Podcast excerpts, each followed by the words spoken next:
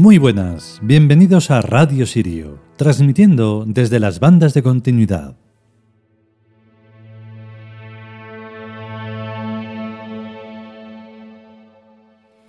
Bueno, pues otra vez ha habido una pausa, una gran pausa, porque eh, no se puede hacer todo lo que uno quiere con estas 24 horas que tiene un pequeño día.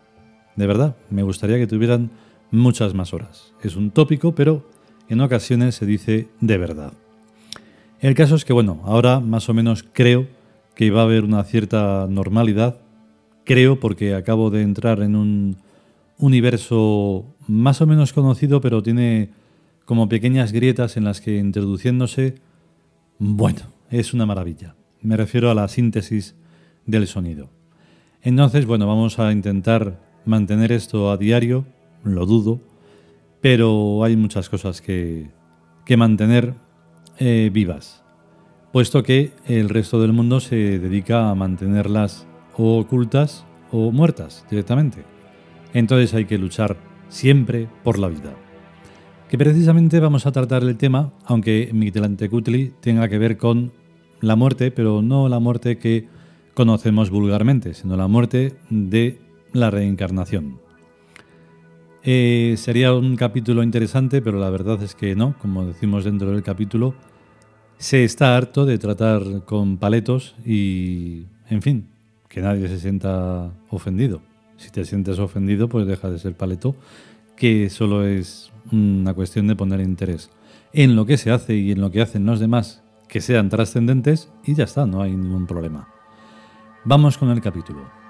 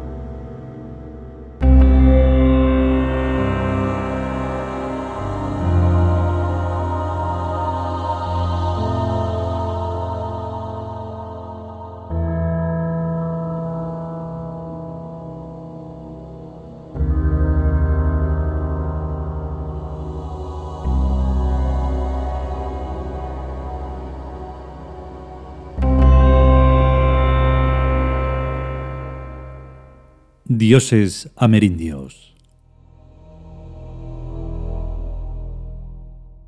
Mictlantecutli.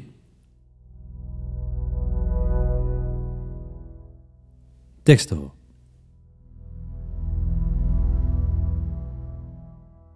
El Señor de los Espíritus no encarnados, Dios de Mictlán, la región de los muertos, lugar donde habitaban los espíritus de los seres fallecidos de forma natural pues el tipo de muerte marcaba el destino del alma del difunto.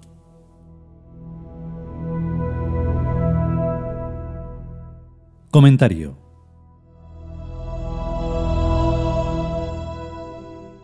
Mictlantecutli es el dios de la muerte en el complicado panteón del imperio Mexicatl. Pero aparte del pensamiento cultural privativo mexica, ejerce las mismas funciones que todos los dioses y diosas de la muerte en todas las demás culturas antiguas, dios de la muerte y la reencarnación. Normalmente, la muerte, como fenómeno y como arquetipo, es la mayor causa de miedo entre los seres humanos, no entre los animales, por lo cual podemos afirmar que el miedo a la muerte es una paranoia exclusivamente humana. Entre los humanos, la muerte no es sólo una fijación en una idea u orden de ideas, sino sobre todo un falso conocimiento de lo que el hecho muerte conlleva. Para la paranoia de los ateos, la muerte es una extinción del individuo, sin tener en cuenta que un individuo es mucho más que su cuerpo y que por lo tanto su supuesta extinción no será nunca completa. Para la paranoia de los monoteístas, muerte es separación entre alma y cuerpo del sujeto sin tener en cuenta que un alma no puede existir sin algún soporte somático y que por lo tanto debe existir algún otro soporte somático que sobreviva a la muerte del cuerpo. Naturalmente los ojos ven, pero sin un espejo no pueden verse a sí mismos. Y esto mismo es lo que ocurre con el desconocimiento total de la realidad anímica de uno mismo. No se puede exigir a las culturas de los imperios amerindios la resolución de un problema que no ha sido resuelto por las culturas actuales ni por las culturas antiguas conocidas, pero sí podemos exigirnos a nosotros mismos el resolverlo. Una buena pregunta sería, ¿los dioses de la muerte nunca se mueren? ¿O lo que es lo mismo, ¿la muerte no muere? Si la muerte es algo y todos los algos se mueren, es de pura lógica que la muerte también tiene que morir y acabar. En ninguna ley universal caben excepciones. O sea que la muerte no es algo sino alguien, pues todo lo que no es algo es alguien. Aquí no hay término medio, y esto significa exactamente que los alguiens no mueren, y que por tanto son de algún modo inmortales y eternos. Ya estoy hasta las narices de tratar con paletos, y tanto en esta vida mía actual como en mis infinitas vidas anteriores. El texto tebano del dios Mictlantecutli dice literalmente, Señor de los espíritus no encarnados. Empleando adrede y con toda intención, espíritus no encarnados, en vez de eso de espíritus desencarnados, pues los espíritus pueden vivir en soportes somáticos que no sean de carne, como ocurre con el Sol, cuyo soporte somático es hidrógeno y helio. El paleterío religioso y ateo no hila tan fino, sino que todo a lo bestia, pero eso no impide que las cosas sean como son. Puede pasar que Mictlán signifique en Nahuatl la región de los muertos, pues esto no nos impide ubicar a Mictlán, o región de los muertos, en este mismo planeta y mundo, ya que toda esta gente han muerto y reencarnado ya millones y millones de veces. Cuando las mamás me enseñan a sus bebés con mucha alegría y como si esos nenes fueran la cosa más importante del mundo, me digo para mis adentros, otro vejestorio que se murió hace más de nueve meses y que se ha vuelto a reencarnar. En la leyenda de los soles del códice Borgia, Quetzalcoatl se burla, en pleno Mictlán, de los dioses de la muerte. Y lo encuentro muy divertido porque es lo mismo que estoy haciendo yo en el Mictlán. Cuando uno cree en la reencarnación, se le resuelven multitud de problemas que, con las creencias religiosas y agnósticas, no tienen solución. Ni la zoología ni la botánica explican los complejos comportamientos animales y celulares, ni las religiones pueden explicar qué ocurre con las almas de los fetos abortados, ni con las de los bebés que mueren y las de niños que mueren antes de alcanzar el libre albedrío y tener la responsabilidad de sus actos personales. En cambio, la reencarnación nos enseña que las oportunidades sucesivas son infinitas, por lo que si un ser muere antes de tiempo, reencarnará en la misma especie biológica, a la que está ya acostumbrado, y repetirá el patrón de conducta y de comportamiento que conserva en su memoria profunda, tanto si es animal, o vegetal, o célula, o humano. La reencarnación explica el modo de ser de cada persona y de cada ser de cualquier naturaleza.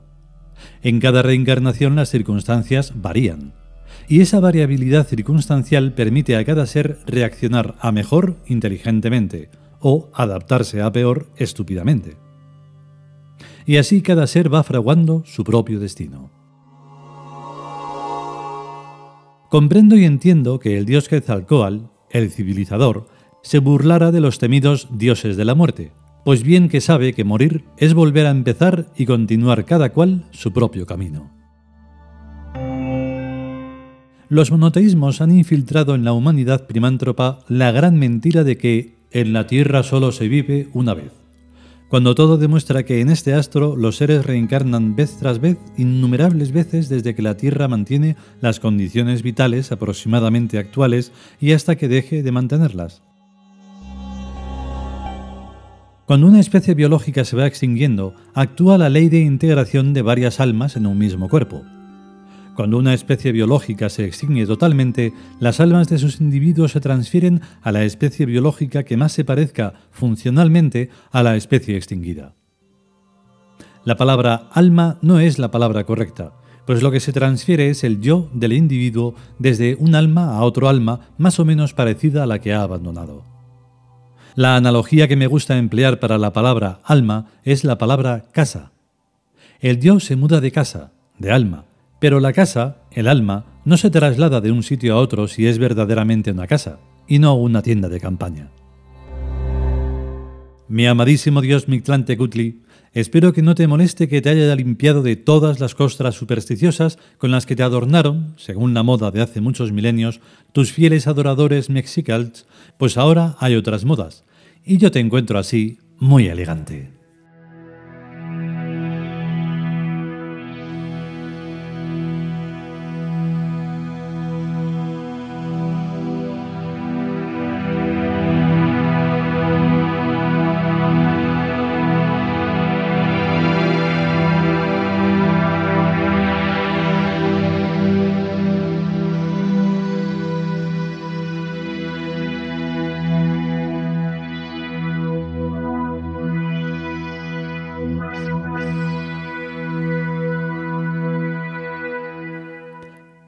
Y hasta aquí el capítulo dedicado a Mictlán Tecutli.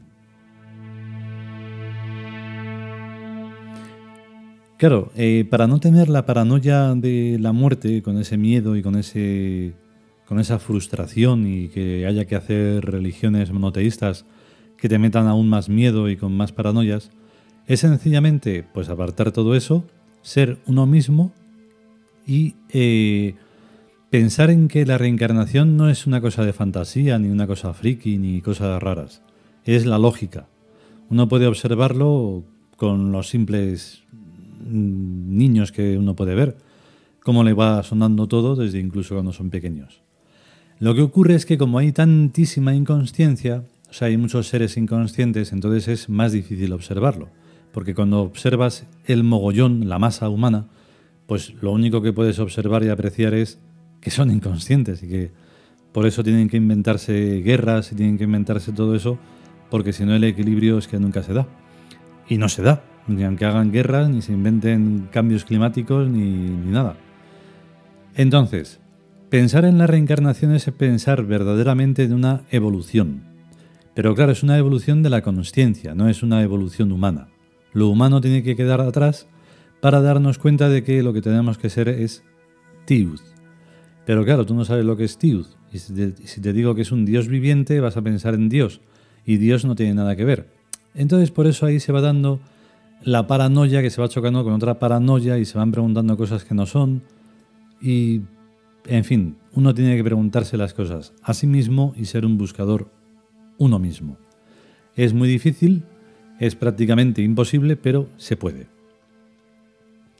que si podemos y que sobre todo si queremos volveremos, pues claro que sí, por favor, ¿cómo se pregunta uno eso? Y entonces, pues nada, mientras tanto a estar bien y nos escuchamos. Hasta luego.